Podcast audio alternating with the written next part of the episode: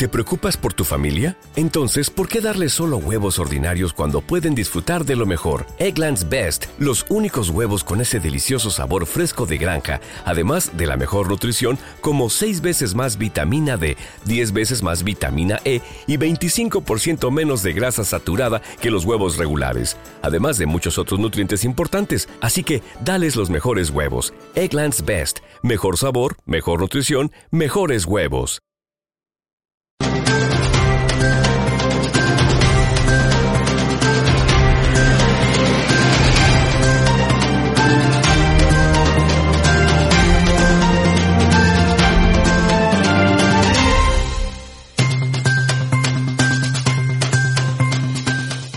Saludos y buenas tardes, soy Carmen Enit Acevedo y estamos en Bonita Radio. ¿En qué palo es noticia? A las 5 y 6 de la tarde de hoy lunes 14 de junio del 2021. Y en este qué palo es noticia vamos a conversar inicialmente con el licenciado ex gobernador de Puerto Rico, ex comisionado residente Aníbal Acevedo Vilá, sobre lo que hoy ha sido una noticia que no debe sorprender a muchos, pero ahí está, el Departamento de Justicia de Estados Unidos diciendo lo que recomienda deben incluir los dos proyectos que están hoy en el Congreso de Estados Unidos para impulsar uno de ellos, la estadidad, y otro que pretende ser un poco más amplio y amarrar al Congreso de Estados Unidos con relación a lo que decida el pueblo de Puerto Rico en eh, una asamblea constitucional de estatus con relación a la definición Puerto Rico, estadidad, independencia.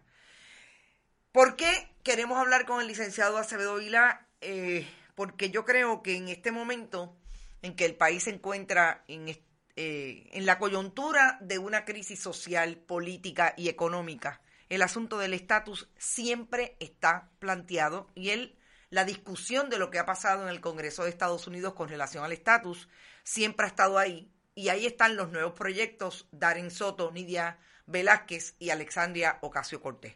Bienvenido a Bonita Radio, licenciado. Sí, Carmen. Gracias por la invitación.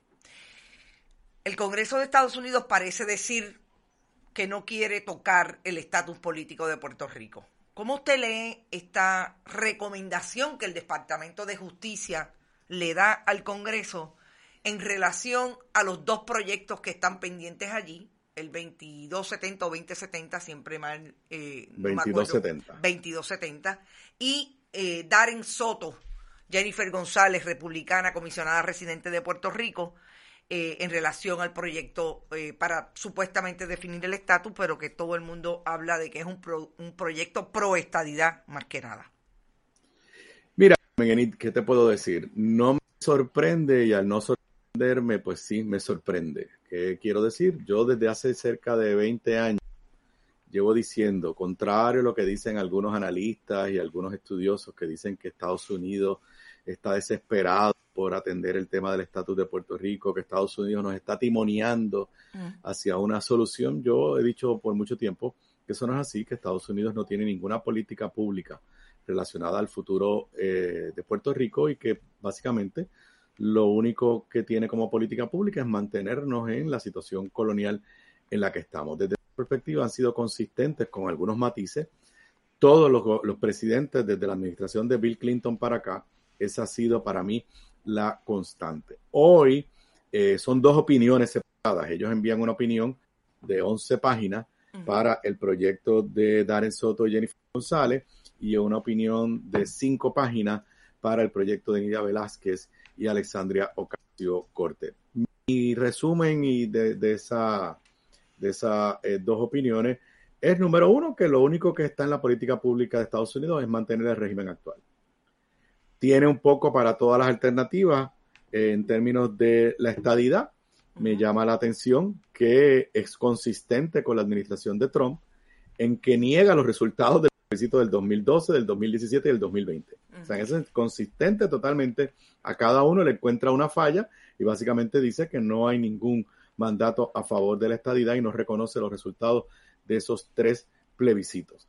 En términos de la estadidad, eh, cuando habla de la transición que se tiene que dar si Puerto Rico pidiera la estadidad de verdad, eh, en cuanto a las contribuciones sobre ingresos que tendríamos que pagar, el efecto que tendría sobre la farmacéutica, la manufactura que hay en Puerto Rico, habla de disruption. O sea, usa la palabra disruption, que pues, es un reconocimiento, y déjame quiero estar claro que te digo la palabra correcta. Ah, y economic dislocation. dislocation es, la, es, la, otra palabra que usa. Así que implícitamente nos está validando lo que, lo que decimos los que nos oponemos a la estadidad, que la estadidad tendría un efecto negativo sobre la economía de Puerto Rico. Y lo que sí me sorprendió es que le da la vuelta para decir que la Junta de Promesa se puede quedar bajo la estadidad.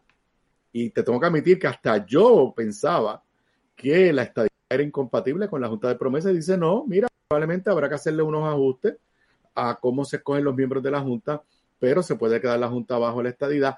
Claro, después dice, a menos que el Congreso quiere eliminar la Junta si Puerto Rico se convierte en Estado. En cuanto al Estado... en ese sentido, con relación a la Junta, habla de transición. A mí me pareció interesante porque ¿qué transición puede haber eh, en términos de, de cómo se ejecuta esa transición en un momento en que tanto se ha planteado lo que significa la Junta para el gobierno autónomo, si es que existe, de Puerto Rico?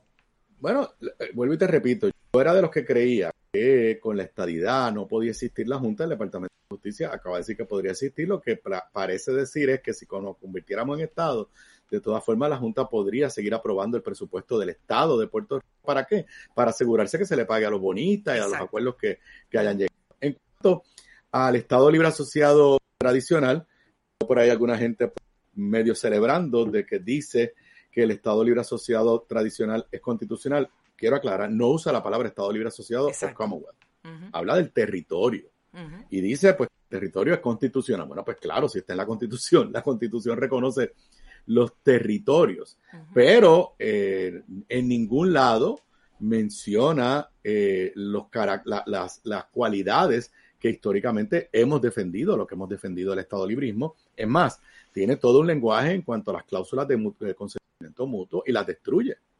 Y básicamente lo que concluye es que bajo el actual régimen territorial, así que le llama actual régimen territorial, tú siempre vas a estar bajo los poderes plenarios del Congreso.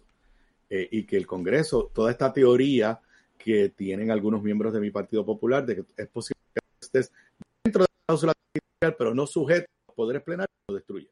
Básicamente dice. ¿Te está gustando este episodio? Hazte fan desde el botón Apoyar del podcast de Nivos. Elige tu aportación y podrás escuchar este y el resto de sus episodios extra. Además, ayudarás a su productor a seguir creando contenido con la misma pasión y dedicación. ¿No se merece tu familia lo mejor? Entonces, ¿por qué no los mejores huevos? Ahora, Egglands Best están disponibles en deliciosas opciones. Huevos clásicos, de gallina libre de jaula y orgánicos de Egglands, que ofrecen un sabor más delicioso y fresco de granja que le encantará a tu familia. En comparación con los huevos ordinarios, Egglands Best contiene la mejor nutrición como 6 veces más vitamina D, 10 veces más vitamina E y el doble de omega 3 y B12. Solo Egglands Best. Mejor sabor, mejor nutrición, mejores huevos. Visita egglandsbest.com para más información.